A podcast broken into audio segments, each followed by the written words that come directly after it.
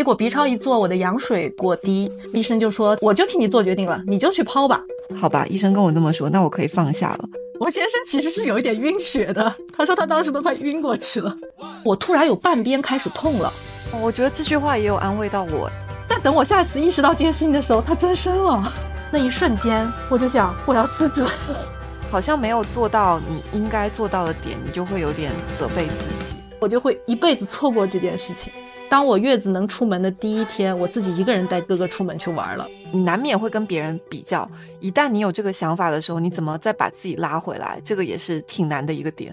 那你为什么要给你宝宝一个完美的人生？哦。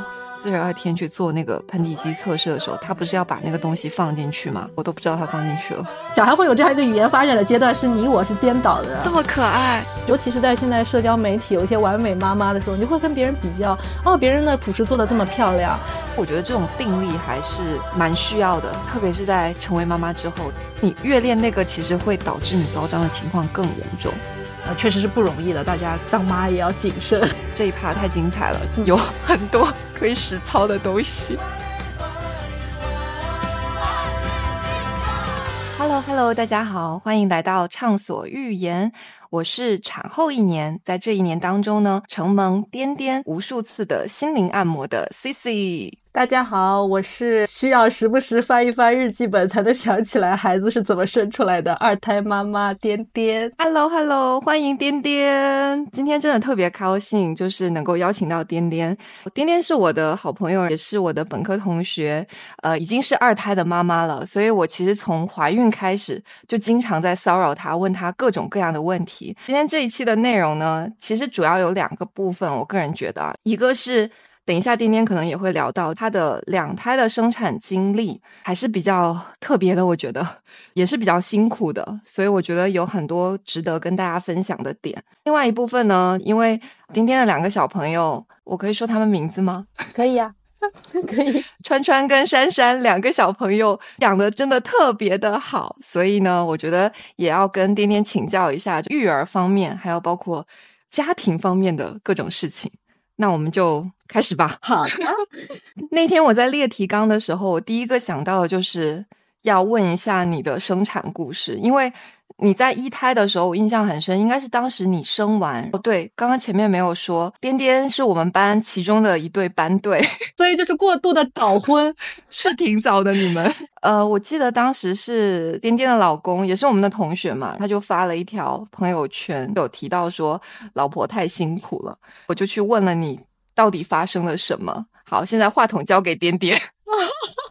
好的，这个事情这一切也源自于我的盲目自信。我的故事是我大概是我的两胎，现在是分别是四岁和两岁，所以我是在一九年年底生的第一个，在二一年。差不多接近年底生的第二个，当时呢，我不知道为什么盲目的自信，以及受到一些媒体的，更多的是自媒体的渲染。因为当时的自媒体很多呢，包括我关注的母婴账号，都是好多都在宣传无痛有多么的好。一是受这个，然后觉得哦，那无痛是个好东西，对现代的产妇来说是一个福音嘛。二是我自己因为选择的是在私立医院生产，其中一个很很大的原因也是在私立医院上无痛是比较有保障的嘛，基本上要想用都能用上。其实我就是在和睦家。生的我可以直接就说嘛，已经是非常 top 的。对，然后我就是在和睦家生产的，然后小红书上也会可以，当时也可以搜到一些呃在和睦家生产的妈妈的分享，就是他们会做一些呃像 C T 之前也提到有一些那个会阴按摩啊，包括一些助产士会有一些手法可以帮助你顺产，而且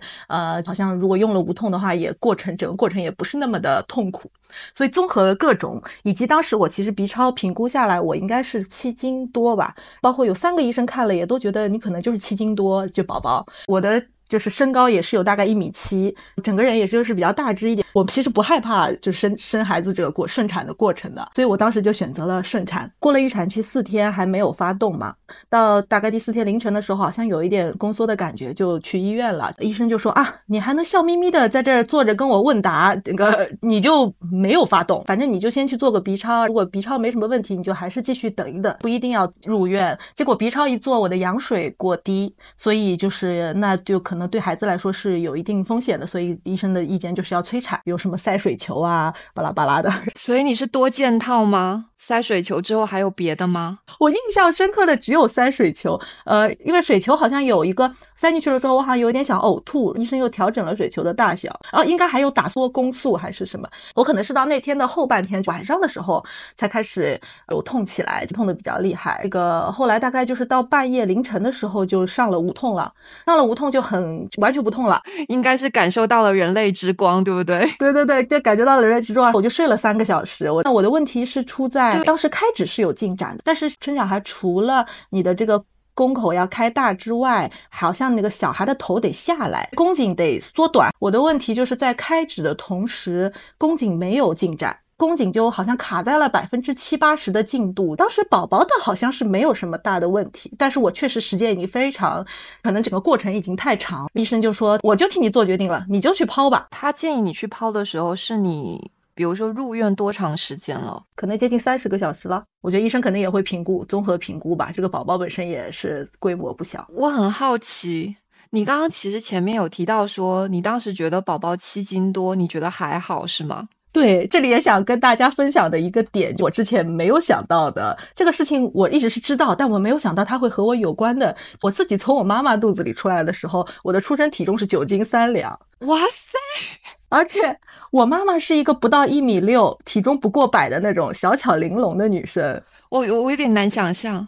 对，他的滚个过程跟我几乎一模一样。他也是在那个产房里面躺了很久，那时候公立医院嘛，他就看着别人进去又出来，进去又出来，然后就一直躺在那儿，就他还没有到可以进入第二产程的状态。然后就看评估他情况，就说赶快去剖了。后来的时候，我的那个产检医生又跟我说，科学上可能没有定论，但是他确实也说这个可能是遗传的。大家其实也可以了解一下自己。还有包括自己家族的情况，对，可以问一下自己妈妈当年的生产的过程，我可以作为一个参考，可能不是说一定会。重复或者就是一定会一模一样，但是可能就是可以做个心理准备吧。我觉得当时医生建议你去剖的时候，你当时有有犹豫吗？或者是有什么想法吗？这就说到第二件事情，就是我的无痛的问题。因为我当时已经痛得很厉害了，我想我就是恨不得赶快去剖了。呃，和睦家的麻醉科的主任嘛，应该是经验很丰富的，他就让我就是打无痛的过程，就是不是要弓起来，弓成一个虾小虾米那样的状态，然后他在背后给你打，对吧？整个背尽可能的越弓越好。嘛，其实我也不太知道别人打了，C C 你打了多久？我印象中很快，我打了半个小时。医生就说我的骨缝很窄，这个他是打在这个脊柱里面吧？应该对对对，是我不知道别的公立医院会不会是这样，科目家可能是出于一种。也是一种夫妻的这个共同经历过程嘛，他会让我先生，因为我要用力的弓着，他会有点像抱着我，帮我维持住这个弓着的姿势，因为可能对当时大肚子来说，这个弓着的姿势也不太好维持嘛，所以他就会从对面抱着我，那他就会眼睛看到医生在打针。我先生其实是有一点晕血的，他说他当时都快晕过去了，而且听说。我没有见过那个针，但是我听说那个针还蛮吓人，又长又粗。对，据说是吧？但我自己反正也没有看到，所以我第一步打针已经很困难了嘛。打完之后，我突然有半边开始痛了，我忘了左半边还右半边，我有半边痛，半边不痛。麻醉医生又回来给我看了一下，他说针有点滑动，他就帮我调整了一下之后，我就又不痛了。这个不痛只维持了很短的时间，我印象中可能不到一个小时吧。第二次又痛的时候是全身都痛了，就不是半边痛了，全身都痛，而且痛得很厉害。这个是我应该是整个过程痛得最厉害的时候。我当时快点把我拉去剖了吧，就是有点像医生给你递了橄榄枝，你就立马抓住了，是不是？对的，就没有挣扎了。然后每那个时候就是等着手术室来接你，又是要稍微等一会儿的嘛。从产床抬到手术床，反正会有一些可能其实只有五分钟或十分钟，但对我来说度日如年。年那个时候就有种来了吗？来了吗？怎么还没有来？反正当时是这样一种心理状态了。我懂，你知道我当时医生已经给我打完那个无痛，但是他不会马上就会让你没有感觉嘛？可能其实就是几十秒钟就会生效，但是对我来说就是太久了。我一直在不停的问他怎么还没有用？怎么还没有用？对，然后我就被。拖进了手术室嘛？拖进手术之后呢，就是要剖腹产了。好像标准的程序可能是他再从医麻醉医师应该再从这个无痛的针里面给我追加一点剂量。但是他推了药之后，他会有一个标准流程，是他拿一个小尖尖东西，可能类似牙签那个东西，戳戳你的大腿或者你身体的各个部分，问你有没有感觉。他戳我哪里，我都是有感觉的。医生当下的反应是说针应该是又划走了。你还是相对比较特殊。对对对，大部分还是能够固定住的。是的，是的。然后反正最后麻醉医生就一拍大腿就上了那个他他们叫腰麻，我不知道科学的叫法叫什么。我的人还是有意识的，所以我从这个事情上想给大家分享的一点，我之前没有完全没有意料到的，有可能一是也是因为我对无痛这个事情过于的相信了啊，我也没有做到一个功课说无痛呃可能会有在打针的过程中会对人的身体的条件有要求，也有可能是因为我这个案例也比较稀有。我记得我在生之前，我当时因为当时应该小红书已经就我生的时候跟你生的时候，小红书的累积量不一样。我是有看到有案例说，好像是你的腰如果有出过什么状况，反正类似于你的腰受过伤或什么的话，要么是打不了无痛，或者就是无痛对你没有用。嗯，其实我们两个的共同的同学嘛，就是君君姐。我记得他印象很深，他跟我讲了，他就是无痛对他没有任何效果，他最后就是相当于没有无痛生的。对，但他应该也不是很能喝酒的那种人，应该不是因为 酒量好而无痛没有用，所以可能也有可能他跟我是一样的状况，可能就是难打，或者是打没打没打到正确的那个精细的位置，他就没有没有效果。对，有可能是这个原因。对，因为。我发现就是在医院，可能也就是医生很多事情过去了也就过去了，也不会跟你再做 回头做很多细致的科学的讨论。最后反正生出来了，他也就不会再去跟你讲解前面到底发生了什么。是的，是，反正最后过程就是最后娃就生出来。我的第一胎是应该是八斤五，八斤半也不小哎，也是巨大儿。对对对，然后是巨大儿，医生也是有点震惊的，怎么这么能藏肉？外面也看不出来，B 超也看不出来。我当时 B 超的时候测出来是七点八，我就已经崩溃了。那你是偏大了吗？实际是七斤三。差零点五，其实还是感觉挺多的，我觉得。对，对小孩来说是很多。对，因为当时医生就跟我说，最好是控制在五点五到六点五。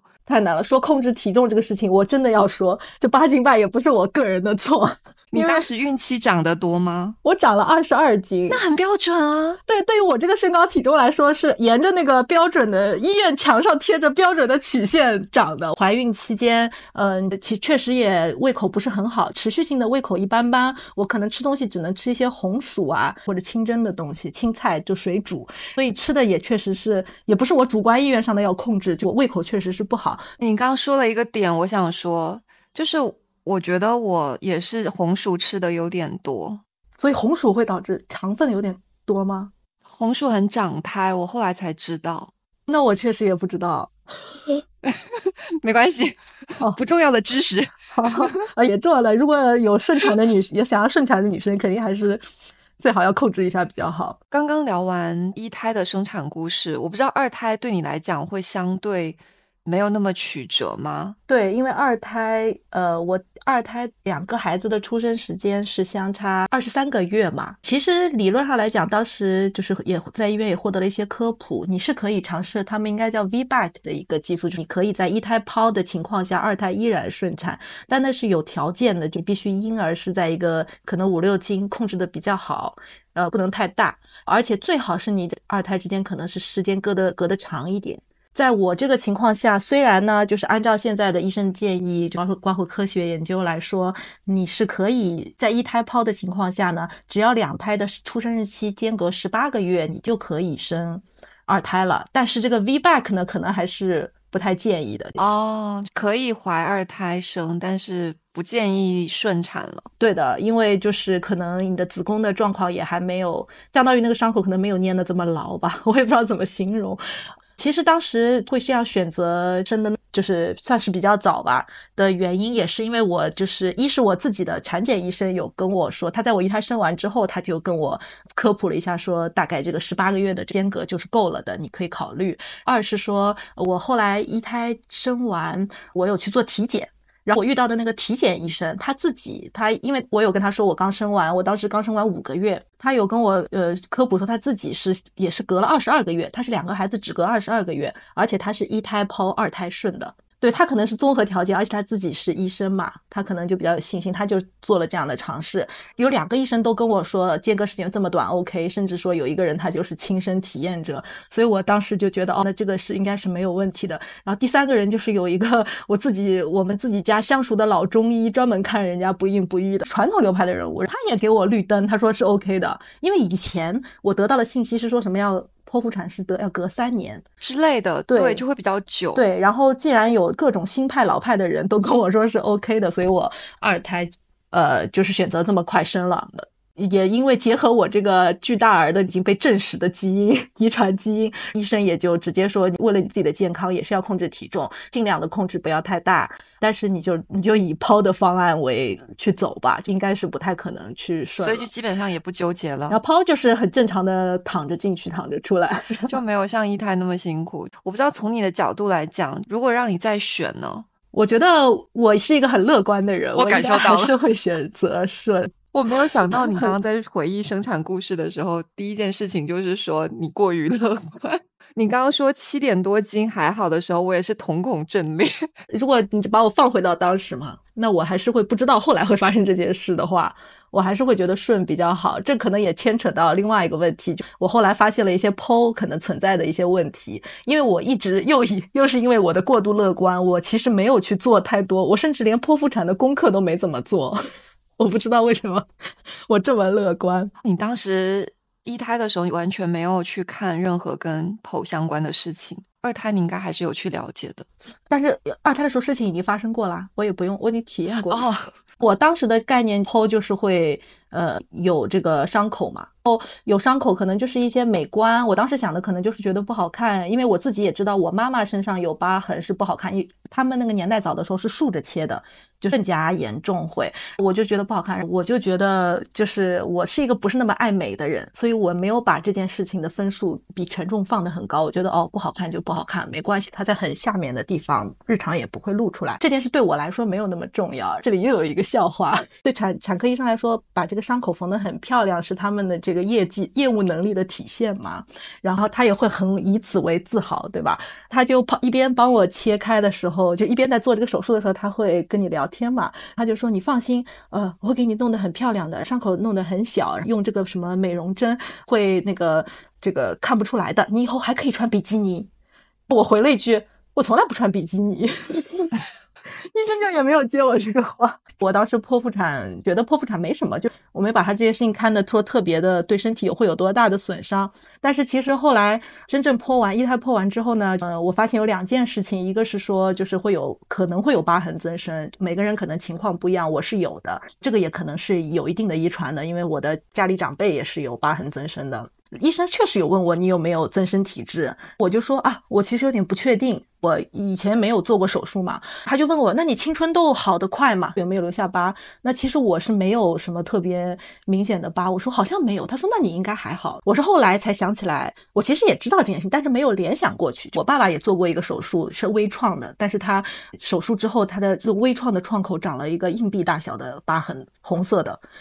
就这么多年一直有，其实在家里有的时候没穿上衣是能看见的，我是知道的，但我没有往那个方面去想，没想到这个东西可能也是遗传的。我自己生完一胎之后，那个疤痕其实是有比较，呃，可能五公分左右一条红红的像小肉虫一样的在那里的，是一条的。然后，但是后来肚子大了之后，我其实自己是看不见了的，它被挡在下面了。你是说二胎怀的时候是吗？对，二胎怀了，肚子大了之后，因为我等于是在一胎满十三个月的时候就怀孕了嘛，差不多十三一年一周岁的时候，一周岁多就怀孕了。然后后来我自己已经看不见自己疤痕了，在在我最后一次看到他的时候，它还是大概半公分粗的一个一个一个一个增生。后来到。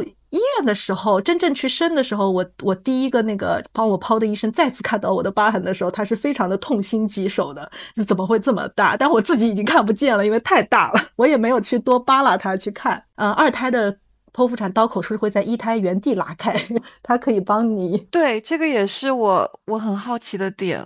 其实昨天我们刚好在聊这个事情，我才知道说，原来二胎它是在同一个位置去开对刀口。对，哦我就是呃，它可以帮你在我不知道是之前还是之后啊，反正在手术过程中就把那个增生帮我切掉了，因为增生其实就是多长出来的一些组织嘛，处理掉之后再做一次缝合。呃，我的这个手术医生其实他也知道我的会增生嘛，所以他也产前也征得我同意之后，他给我用了一个药叫这个贝他米松，在小孩已经二胎的小孩已经拿走之后，拿出去之后，在缝合的过程中，应该是缝好之后，马上就在疤痕上打一针，它是可以抑制疤痕的增生的。这个针好像他当时有跟我说，你先看看呃效果，可以半年之后如果有增生可以再来打。我确实现在也在小红书上，如果你去搜这个药的话，有很多可能可能隔了很长时间的，包括用在其他的疤痕的类型上。也是可以用的，再去打这个针，好像效果呃是，嗯，小反正小红书上说效果 还不还不错，我也不知道具体怎么样。你的意思是说，即使那个疤痕是稍微比较久的，不是马上有的，也可以再去打？我我看人家是有这样的情况的，可能具体要去咨询一下医生。除了这个贝塔米松之外，还有一些其他的一些治疗的手段，类似可能偏激光的方法。反正就是可能要去类似医院的美容科、皮肤科，可以去咨询一下。对的，呃，我我我自己呢，后来因为打二胎打了这个针嘛，而且我自己知道会增生之后，我那时候也有请 C C 帮我代购疤痕贴。我在二胎之后有认真的，对不对？还是叫什么？对对对，美皮护叫对叫美对这美皮护是一种，还有另外一种叫是什么卡。反正就是有点那 两种产品，其实有点贵的，就是所以我找你在香港买上，那时候稍微便宜一点。好像你当时跟我科普的是说，香港买的跟你在天猫国际买的还是会有一些不一样。那时是尺寸会有不一样，因为因为可能它它是整个是疤痕贴，你可能有些人的疤痕不一样嘛，可能有的人是硬币大小的，有的人是更细长型的，更不一样的尺形状和尺寸是不一样。在内地买到的那个相相对来说整个尺寸比较小，难以覆盖这个，因为剖腹产的。疤痕的特点是长长一条嘛，啊，然后所以它是可以剪切的，就一整条可以剪切。但是呢，在我在内地买到这个一整条都有点要盖不住，所以就是在香港可以买到，当时可以买到就是更大张的，我就可以按照这个形状切的更符合我自己一点。所以当时就是买那个，还有一种是涂抹式的，那凝胶式的，呃，都是反正各种这种抑制疤痕的这种产品吧。我当时是认真的涂了之后呢。因为医生不是说六个月的时候可以看看吗？看看效果，你再决定。六个月的时候我好像是没事的，我记得我当时很满。我刚刚就想问你，就几乎看不出来，就是你除非你仔细看，你几乎是没有什么太多痕迹，就跟就跟小红书上人家发那种美好的疤疤刀口是一样的，好像就是淡淡的白色的一条，很细的，一毫米可能是那种。你又大意了，你为什么又大意了？我又大意了，就因为那个疤痕贴很麻烦。就是你每天要撕下来，然后清洗了之后晾干再贴上去，然后经常晾干了之后就没贴上去。这样子，它是它是要重复利用的吗？对，它是可以重复利用的，但是就是它是会有，它是一种像黑科技一样的，你用水洗了之后撕下来，水洗一洗，它是像个胶布一样，撕下来水洗一洗，可以晾干再贴回去，大概可以呃循环用个几次，可能有的至少一个星期、两个星期吧，可以这样循环使用。经常撕完放在旁边晾着，就忘记贴回去了，因为你至少晾个可能一晚上或者什么的。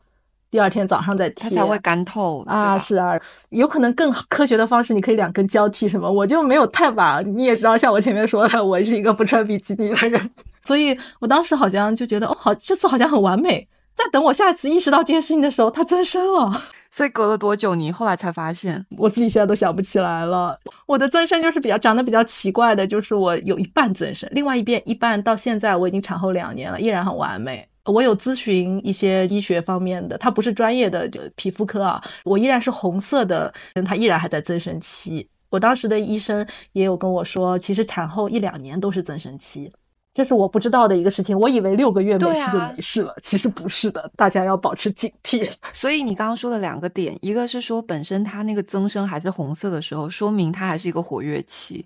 对它可能还在还会变化，也有可能有好的方向，就它自己变化着就自己消化掉了，也是有可能。另外一个就是那个时限上来讲的话，可能两年内你都要好好的注意自己的伤口。如果说对增生这件事情比较在意的话，其实我还有一个小小的问题，刚忘了问，就一胎你是顺转剖，二胎是直接剖，当然你的体验上肯定很不一样嘛，但是我不知道其他方面会有一些区别吗？我之前有听 C T 的节目，上之前有那个 C T 的助产士也来科普过，对妈妈还是对小朋友的角度来说，顺转剖都是更好的，对身体是有更更更多益处。唯一可以补充的一点，我当时的产前课上，那个医生也有说，正转剖是优于这个直接剖的。因为他提到的一个我印象深刻的原因是，呃，小孩在经过他尝试。经过你的产道的时候，在顺转剖的过程中，就算它最终没有出来，会吸收到你身体里的一些菌群，那这些菌群可以帮助激活它的免疫系统，很有好处的。对，然后这个事情它当然肯定是是有科学的这些数据啊支撑的嘛。那好像在我身上也有一点认证，我感觉哥哥的身体更好。顺转剖的这个哥哥。几乎在上幼儿园之前没有生过病，因为生幼儿园难免会生病。但是弟弟呢，当然弟弟也可能不一定完全是这个直接剖的影响，因为弟弟家里有哥哥上，经常上幼儿园，带了他带回来一些病毒给他也是有，呃，可能这是一个。二是好像哥哥完全没有二月闹那个胀气，几乎没有，好像就一点点，就可能稍微哭闹几下，没有感觉到很严重。但是弟剖腹产的是有的，二月闹肠胀气是比较厉害，他需要趴着睡觉那时候。所以好像是在我身上有一点点验证，但就是原因是非常综合的，所以不能说下定论。我身边也有一胎妈妈顺转剖，二胎又去顺又顺转剖，我只能说母爱是很伟大的。对，我觉得 太有勇气了，我只能这么说。前面我是不是介绍的时候忘记提了一嘴？颠颠是两个儿子的妈妈。刚刚他前面也介绍到了，两个小朋友呢间隔其实是比较短的，就差了二十三个月。一方面是你前面提到说，医生说生理上是可以间隔比较短的，但我相信你肯定也有纠结嘛？为什么会选择这样的一个时间点去生二胎？这里就可能要揭示我的另外一个身份。我之前很长一段时间是全职妈妈，我其实之前没有做这个决定的。我直到生完大宝都是觉得是生休完产假可能要回去上班的。当然当时也正好是遇到疫情，所以有比较长时间 work from home 的这个状况。呃，所以也也是在等于。产假休完之后，还在家待了一段时间。当时其实一直没有下决心，到底是要就是继续工作，还是要要要辞职。在五个月的时候，有一天的早晨起床了之后，我的大宝本来他就是可以竖抱，当时五个月他可以竖抱，他可以竖着坐，但是是需要靠背的啊，他是不能自己独立坐的。我当时把他放在我的大腿上，突然他自己腾空了，他的背腾空了，离开了我的手。他就自己在我的大腿上坐了起来，就是独坐了。那一瞬间，我就想我要辞职。等一下，我没有理解为什么他腾空你就要辞职。我当时的想法是，因为我当时当然正好五个月的时候，我一直在纠结这个事情。因为当时其实正式的产假已经结束了，我进入了一个 work from home 的阶段。我我我就是在一个纠结，包括我又得到了一些医生的一些讯息，说是可以尽快的生完的。我就一直在想这个事情。所以在那件事情发生的当下，我的想法是，如果我今天正常的话，我今天应该已经去上班了，因为当时已经五个月了，然后我就不会经历这一刻。我就不会知道他自己独坐起来那一瞬间是什么感觉，当时还发生了什么，我就会一辈子错过这件事情。就是我当时可我可能说的有点夸张，但是我心里的冲动就是说，幸好我就是在这里，就是那种感觉，幸好我今天在这里啊，就是心里是这么一个感觉。当然后来又有一些反复啊，有一些挣扎，我当时心里想说，另外一个小恶魔就说就错过了。只是说那个心里第一次的真正要辞职的冲动是来自于那个当下，最后下来综合下来的一个计划就是说，那我尽快生完，把把宝宝带大，尽快可以他独立或者他可以进幼儿园了之后，我再回到工作岗位。所以这个其实是比较综合的各方面的一个考虑，其实是从。你本身的计划安排出发，所以就让这两胎尽可能的近一点，差不多就是这两方面的考量。一个是身体医学上是可以的，OK 的；二是尽量少的影响工作，也不叫工作吧，把这件事情办完，我就又可以回去 工作了，就这种感觉。因为我现在再回想，像我现在再去生一个小孩，我可能确实有点不敢了，也不叫不敢吧，就需要更大的勇气。嗯，OK。那像比如说当时你们在想要二胎这件事情的时候。老大也还小嘛，我不知道你们当时有没有做一些什么准备给老大，就让他去接受说可能会有一个弟弟或妹妹出现。当时就是日常生活中，我有我有意识到要做这件事情的准备，所以我有跟他有两个观念的灌输。我开始开始叫他哥哥，就是他当时当然也不太懂，因为他我怀孕的时候他才一岁多，我当然也有跟他说肚子里有个宝宝，你是哥哥，类似这些简单的概念的输入。二是因为我自己是来自于一个二胎家庭，我是有妹妹的，所以我就会给他稍微灌输说，我的妈妈有两个宝宝。就类似这样的，给他一些好像说这是一个常识，或者说是一个呃很正常的一件事情。对对对，这是一方面。当然这不是也不是很刻意吧，觉得想起来的时候这样说一嘴。呃，另外一个就是我有参考一些别的父母的做法。二胎出生的时候，哥哥是接近两岁，已经有点懂了，不能说完全懂，但稍微有一点可以跟你发生。有效的对话，有意义的对话了。那我就有准备一个他最喜欢的礼物。我我插一句，而且两岁不就是最可怕的 terrible two 吗？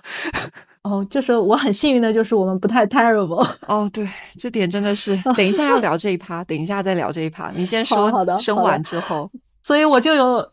对，所以我就有提前准备一个礼物，因为男孩子，我们家男孩子就是很喜欢车，尤其哥哥就是特别特别喜欢车。我就结合他两岁的可以有一些动手能力嘛，我就买了一个可以，它是车的造型，但是它可以用一些螺丝刀啊去拆卸它，给拼装成不同造型，它可以弄弄手，反正就是买了一个觉得能贴合他心意的比较大的东西，能给他一个礼物的实感，有种哇个大东西来了 那种震撼。然后所以我在去二胎生产的那个行李箱里还带了一个巨大的玩具，我要把戏做足嘛。我带着那个玩具去的医院生二胎，回到家的时候从行李箱里拿出来这个玩具，跟他说这是弟弟给你的。对，这个我看有一些人也有这种说法，说什么回到家的第一刻，反正就是要跟老大说，老二给你准备了一份礼物什么的。对，我觉得这个东西的。基本逻辑是让他感受到弟弟的友好吧。这个呢，其实我妈妈早年也这样 PUA 过我，就是我我我有个妹妹比我其实小很多岁，她比我小八岁。我跟我妹妹关系一直很好，当然也是因为我们是女孩子，年龄差距又很大，所以我们其实没有很多的竞争关系，也其实玩不到一块儿去。大家的阶段不一样，也不会抢东西，所以我们关系是很好的。到现在她也长大了，也是一个成人了，可以互相，我们可以作为姐妹可以互相支持，所以我是很享受二胎的这个家庭。环境的，这也是我为什么决定生二胎的重要原因之一。那我就记得我妈妈从小就我妹刚出生一两岁，呃，我可能应该是八九岁左右的时候，经常晚上回家，放学回家，我妈会说今天去超市，妹妹说要买酸奶。说姐姐喜欢原味的，我喜欢草莓味的，就是要给姐姐买原味的。我现在回想起来，她哪知道这件事啊？就是也是妈妈们的套路，对不对？对，我觉得是妈妈的套路。但这个逻辑，我觉得其实跟所谓的买礼物是差不多的，就你要给大的释放来自小的的善意，嗯，让他知道他是爱你的，或者他他是带着友好和 善意来的，嗯，不要让他觉得他是来。当然，很多的可能。二胎家庭，不管是小时候作为小小孩，还是长大了，其实也有很多不好的，可能是一种争抢资源的呃关系，呃，所以就是可能在一开始要设立一种基本的。概念就是基调，对对对，所以我当时其实就做了这一件事情，就呃买这个礼物，因为我们一是哥哥也不是那么懂，二是我们家哥哥比较容易沉浸在自己的世界里玩自己的玩具。他拿到那个礼物之后啊，当然很开心，就自己去自己去就是开始拆了，开始捣鼓。他大概是半天之后才意识到哦，还有个宝宝。包括后来，因为月子里面宝小宝宝也就是吃吃睡睡嘛。其实在家里，我当时的感觉说，哦，弟弟都没有什么存在感，好像哥哥也没有感觉到弟弟的存在。我们家的真实情况是这样，估计哥哥也没有感觉到太大的，好像生活发生了什么天翻地覆的变化。但是你二胎之后，理论上其实你特别是月子里嘛，你肯定有很多很长一段时间都要照顾宝宝，包括喂奶啊，或者是要陪伴他，什么时间会比较多。对于哥哥来讲，他不会觉得说。比如说，原来妈妈陪我的时间就变少了吗？还好，因为我们家弟弟就是月子里，我感觉就是除了喂奶、睡觉，他就自己在屋里睡觉。那所以其实对他来说就还好。对，然后我另外有刻意的做一件事情，当我月子能出门的第一天，我自己一个人带哥哥出门去玩了。哦，我就没管弟。其实我一开始的策略就是弟弟什么也不知道，就不要管弟弟。对对对对，弟弟每天能吃饱睡好就好了，就不要给他不用给他过多的关注。当然也是，前提是我们弟弟好像没有什么身体上的麻烦，比较天使，嗯，还可以。我突然想到，像你一胎跟二胎都是在家里坐月子吗？没有，我一胎是在月子中心，二胎是在家里。对，我就想说，二胎也是考虑到就是想跟哥哥，呃，不想跟哥哥分开太多时间。对，而且已经有经验了，觉得没有必要了。我再多问一句，现在哥哥已经四岁，弟弟也两岁了嘛？他们现在可以玩到一块去吗？我们家就是不会发生太多有效的互动。在我心目中，最理想的状况是两个人一人坐在这个地毯的一头玩自己的。因为他们两个一旦凑到一起，我我的雷达就要响了，就要开始关注是是不是要抢东西了，或者是会不会有什么要嗷嗷叫的 局面。但是最近我发现，之前一段时间还会有一点，我可能看到很多家庭也是这样，二胎会表现出，嗯，哥哥手里要什么我就要什么，因此而发生很多的争抢的局面嘛。我们家有短暂的这一段时间，弟弟会去拿哥哥手里的东西，哥哥呢从小是一个。不争不抢的人，在外面玩，跟游乐场、幼儿园，别人来拿他手里的东西，他马上松手，他是这样一个人。但是在家里，弟弟拿他手里东西，他是反应很大的。嗯，之前有段时间，甚至是弟弟靠近他搭好的任何东西，只要靠近了，可能他弟弟往那个方向走过去了，他就开始雷达响，说弟弟要来弄我啦，什么什么，他就会反应很大。但是最近又发生了新的变化，最近弟弟开始。知道了，哥哥最近会对什么东西特别执念，某一样玩具，弟哥哥一定要捏在手里的。以前弟弟会暗中观察，发现哥哥不玩了之后，偷偷的拿过来玩一会儿。今天就发生了一件这样的事，弟弟发现了哥哥不玩，最近很执念的一个玩具被放在一边了。哥哥这这一分钟暂时没有玩，他把那玩具拿起来，叨叨叨叨跑到哥哥旁边跟他说：“我的，我的。”因为他现在还是你我混乱的阶段，他的意思其实是你的，你的。就是小孩会有这样一个语言发展的阶段，是你我是颠倒的，这么可爱，就是二胎了，觉悟到了一个新的层次。天啊，恭喜你！啊，二胎很有眼力见儿那种感觉。然后我今天就抓住这种时机，我就狠狠的表扬弟弟，在哥哥的面前，我不是说哥哥弟弟做的好，我的表扬是说，你看。弟弟多喜欢你，多弟弟会帮你，我就这样说，哥哥也就来了一句，嗯，他好像懂事了，就类似这种。你刚刚那句话仿佛就是你妈在跟你说，你看妹妹给你挑了原味的酸奶。对对对，这一招 大家一脉相承，这招我记下来。对对对，我觉得小孩应该是很受用。可能刚刚颠颠多多少少也提到了自己在管理两个大男孩的一些故事。我自己其实会有个迷思啊，因为我现在也才一胎，产后也才一年多，有很多人都会说一胎是照书养。我确实会有一点点这样子，每一件事情我都想要研究应该怎么做，这样做合不合理，这样可不可以？但是呢，我身边很多就是有二胎的人，就是说二胎就是真的就是很随意，就照猪养。我不知道对你来说会不会有这种反差吗？因为我一胎也没有很照书养，你要 听前我前面的谈话就知道我是一个心很大的人，我就也没看什么书。我记得我印象比较深刻的是，我有我有买一本《亲密育儿指南》，是叫这个名字吗？希尔斯吗？希尔斯，对对对，我有买一本那个。我有一本同事给我的一本书，这个两个书里面，我没记错的话，他们都是以这个月龄阶段可能会出现的现象，都有一番这方面的介绍。几月龄可能会喜欢什么，或者会出现一些什么，可能会皮肤啊或者肠道啊会有什么问题，一些很医很科普或者医学类型的东西。我看了这方面的信息，大概对可能出现什么问题，或者是他这阶段需要什么帮助，有一些。概念，其他的书我们基本没有什么概念，没有看。那其实也差不多了，我其实也差不多以这种百科类的书为准吧。只是说有的时候遇到一些问题，可能还是想要研究一下。就比如说我之前有一段时间，我执着于，不是现在很多都是说，你大概六个月之后要逐步给小孩从奶嘴变成吸管杯吗？我们家他就是喜欢鸭嘴杯，我先给他换了鸭嘴。吸管他也喝，但是有一天他突然间就就吸管完全不要，虽然他会喝，退回到了用鸭嘴杯。我之前有一段时间就很纠结这件事情，我想说到底要怎么把它换回来。后来是我去做儿保的时候，医生就跟我说，反正最终都是要用长口杯啦，鸭嘴也可以啦，只要不是奶嘴就行。然后说好吧，医生跟我这么说，那我可以放下了。我现在回想起来，就是也是一种。很执念的点，我不知道你会吗？对，就是一胎可能会，当然我一胎的时候也会可能用一些小红书看一些别人的类似攻略性质的东西。我二胎其实更多的时候，我是去翻相册，看我一胎的时候，看一胎的当时发生了什么。我有小本子记录他吃饭、上厕所的间隔，或者是有什么特殊的情况嘛。所以二胎的时候，那个本子也再有拿出来看，说他这时候喝多少奶量。其实我二胎的照书养照了一胎的书，就是我的那本笔记。哦，你这个启发了我。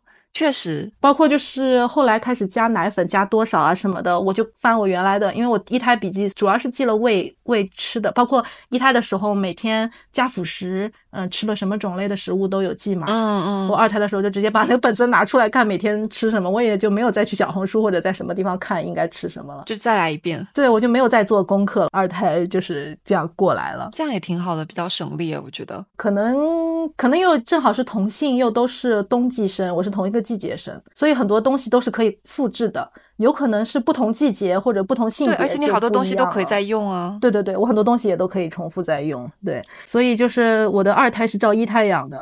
我们家就是都是可能长得比较大嘛，好像医生也说长得比较大的好处呢，虽然是生的过程比较痛苦，但长得比较大就会比较好养，它就能吃能睡的，所以就是也没有遇到太多的身体上的问题。他一旦吃得好睡得好之后，就还比较好带，脾气好像也还可以，比较温和。不过二胎的时候精力有所分散，一胎的时候，我当时有看一个呃这方面的理论。是说，就是有一个东西，有一本书叫《父母的语言》，我其实没有看这本书，但是我有在各处都看到这本书的呃一些摘要。爸爸妈妈的说话，包括你说话的词汇量的大小，让你说话的方式，其实会影响小孩的语言发育的呃程度嘛，包括他的可能智力发育的这个程度。所以我当时在一胎的时候有很注意，我就说很多的话，我甚至有可能说了太多的话。现在反思起来。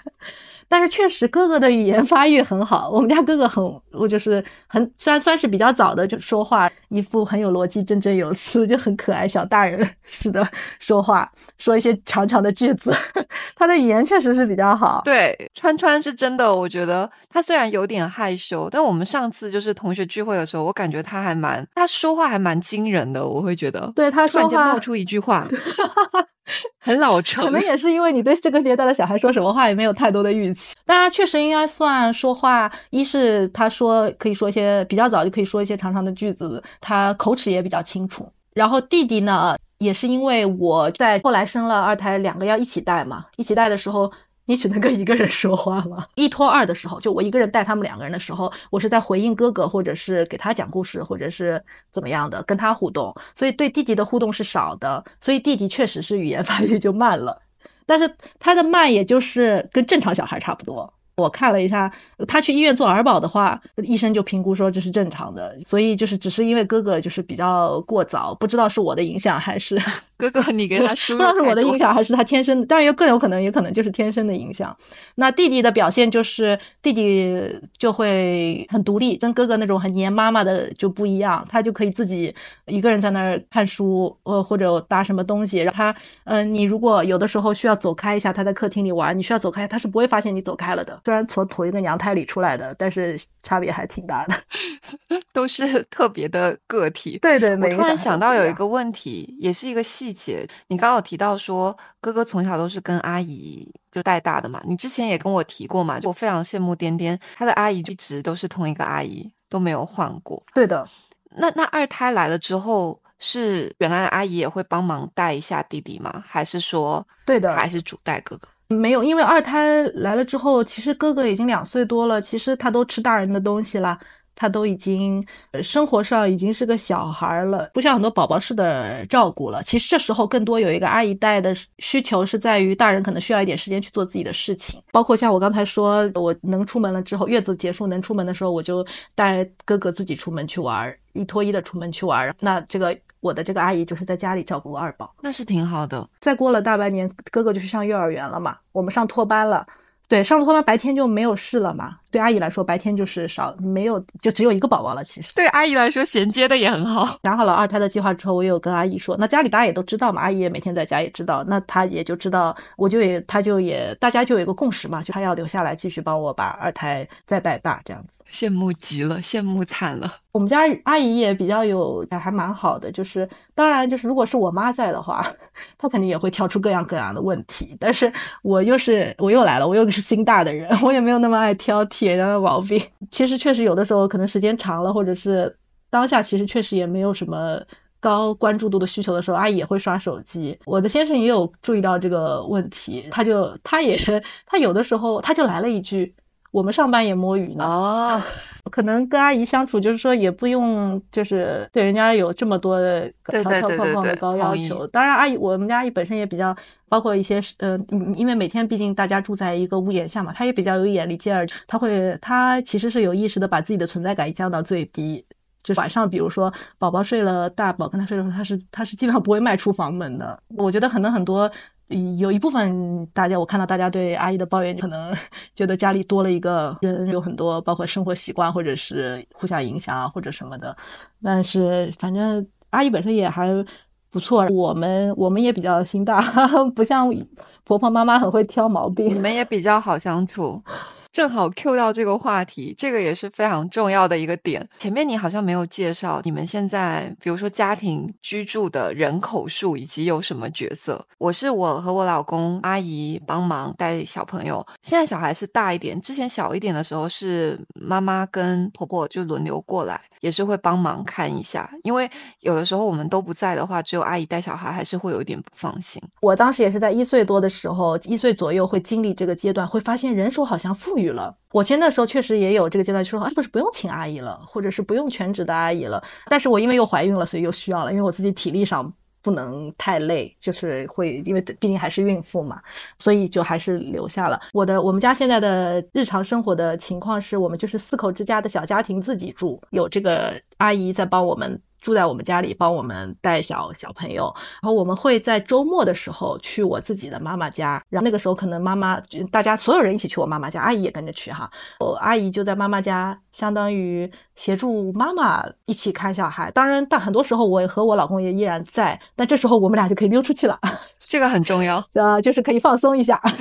我们的放松就是在在周末的这个时候可以，但是也其实机会也不是特别多，因为其实那对我先生来说，周末也是唯一的可以呃亲子相处的时间嘛，所以也是会安排要要一起去公园啊，或者一起去什么游乐场啊玩啊。所以其实可能真正的两个人溜出去的时间也就不多，但只是说有这个条件了，因为那个时候人手就富裕了，非常的富裕。因为我我们我们有一些听众，其实包括他可能在孕期或者就是刚当妈妈的阶段，原来是两个人的生活，一下子你又有了小孩，又可能有长辈，又有阿姨，大家可能会觉得说，好像一下子你要处理的关系特别多，特别是比如说产假期间，自己也是全程都在家嘛。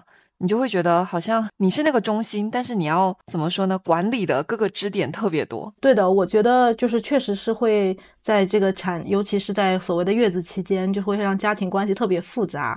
呃，大家的神经也都比较紧绷，然后妈妈也会有情绪上的一些这个情况嘛。所以其实，嗯，这个阶段其实产后抑郁或者是妈妈也有很多心事，有的时候真的是 不知道和谁诉说的那种感觉。生完第一胎的时候，在月子中心，呃，当时有一个心理医生的这种沙龙嘛，我觉得当时我得到了一个讯息，是对我来说还蛮有价值的。他说，几乎所有的妈妈在生完产前的一周或两周的情况下，都是一个呃忧郁状态。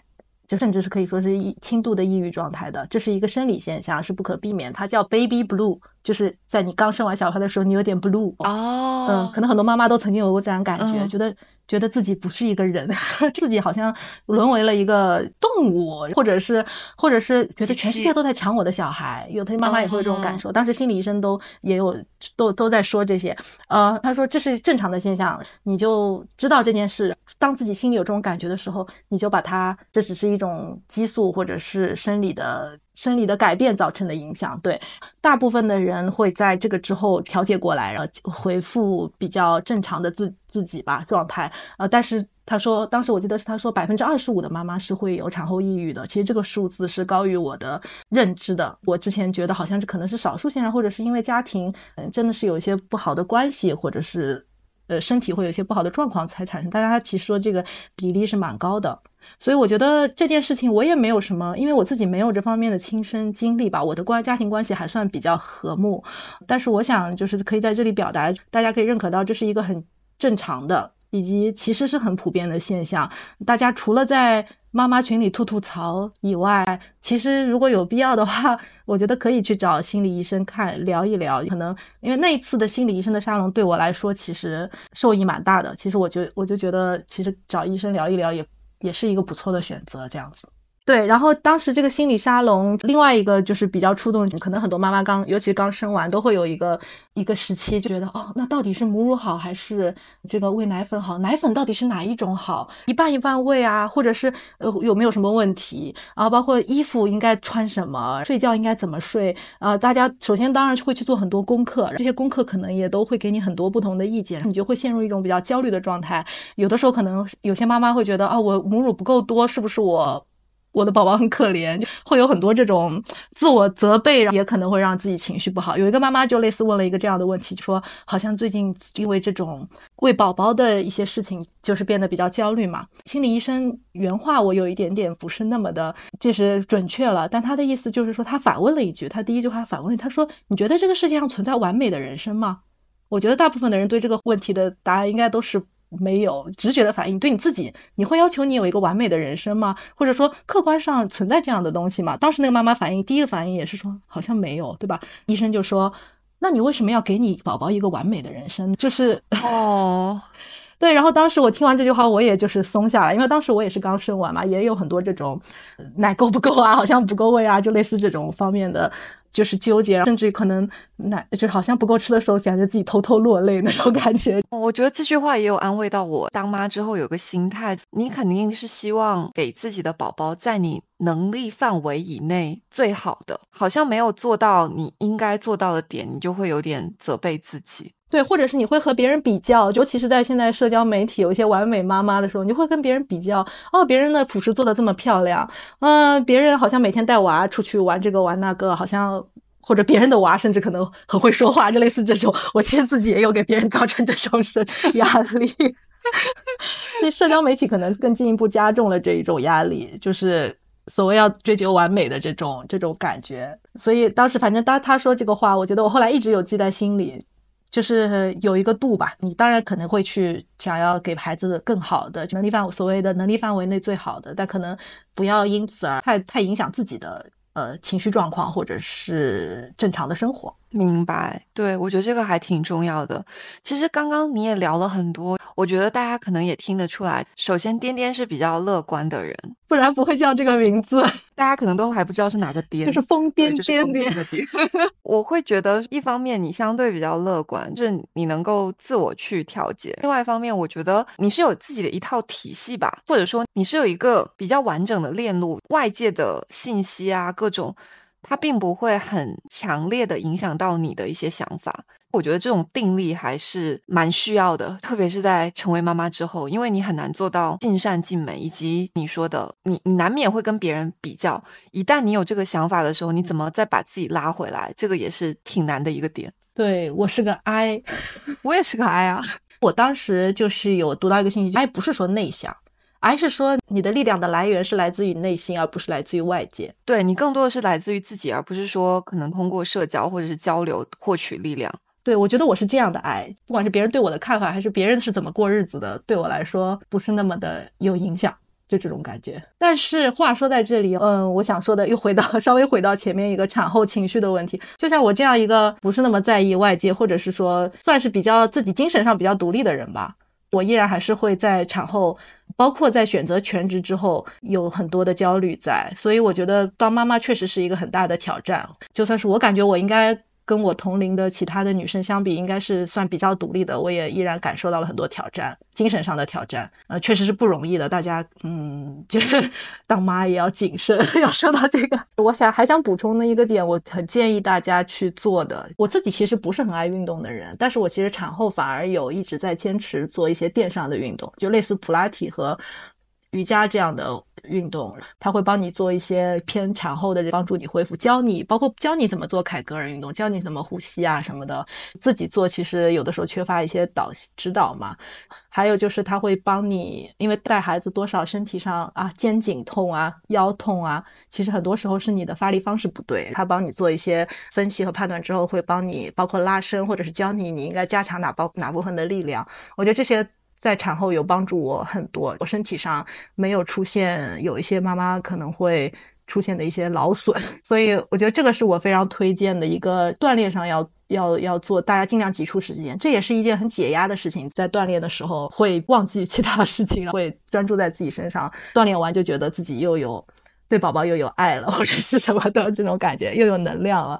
这是一个，然后还有一个，嗯，我其实因为之前听有一期节目，呃搜搜有讲说，好像产后夫妻生活的 疼痛。在我那个我医院的那个产后的那个回访，就四十二天的回访里面，它那个套餐里有带一个盆底肌的测试，有一个仪器置入进去，让你自己收缩放松。我觉得去做一下这个测试，对自己的盆底的情况有一个了解，然后后续看是不是要治疗，还是靠锻炼做一个恢复。我觉得，尤其是可能顺产肯定会比我更严重。我只是试图顺产了一下，没有真的顺产，应该理论上来讲，对我的盆底肌应该说损伤没有那么大，只是说。我的宝宝可能比较重，我怀胎十月，对盆底肌也是造成一定的压力的。我为什么觉得这个事情重要呢？就是因为我身边有两个女性长辈，在五十多岁和七十多岁的时候都去做了一个手术，他们的盆底肌 somehow 就有点完全松掉了，之后就是有点失禁了，他们就去做手术，有点像人工的加一个网来支撑你的。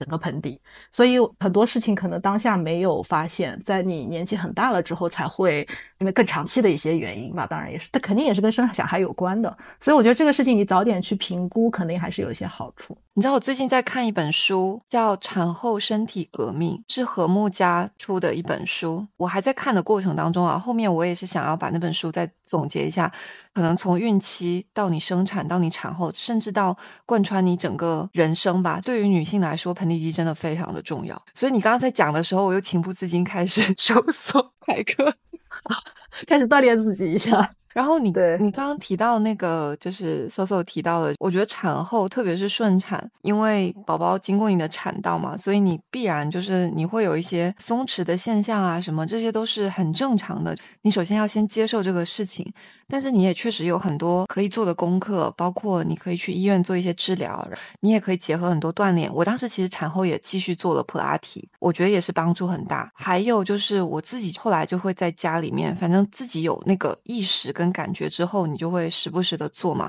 在产后可能快一年左右，其实我会觉得相对而言，你肯定不能说跟你生之前完全一模一样了，说实话。但是我觉得就大差不差吧，就不会说让你觉得差别特别大。我记得印象很深，我四十二天去做那个盆底肌测试的时候，他不是要把那个东西放进去吗？我原来比如说怀孕的时候去做阴超啊什么的，就会很。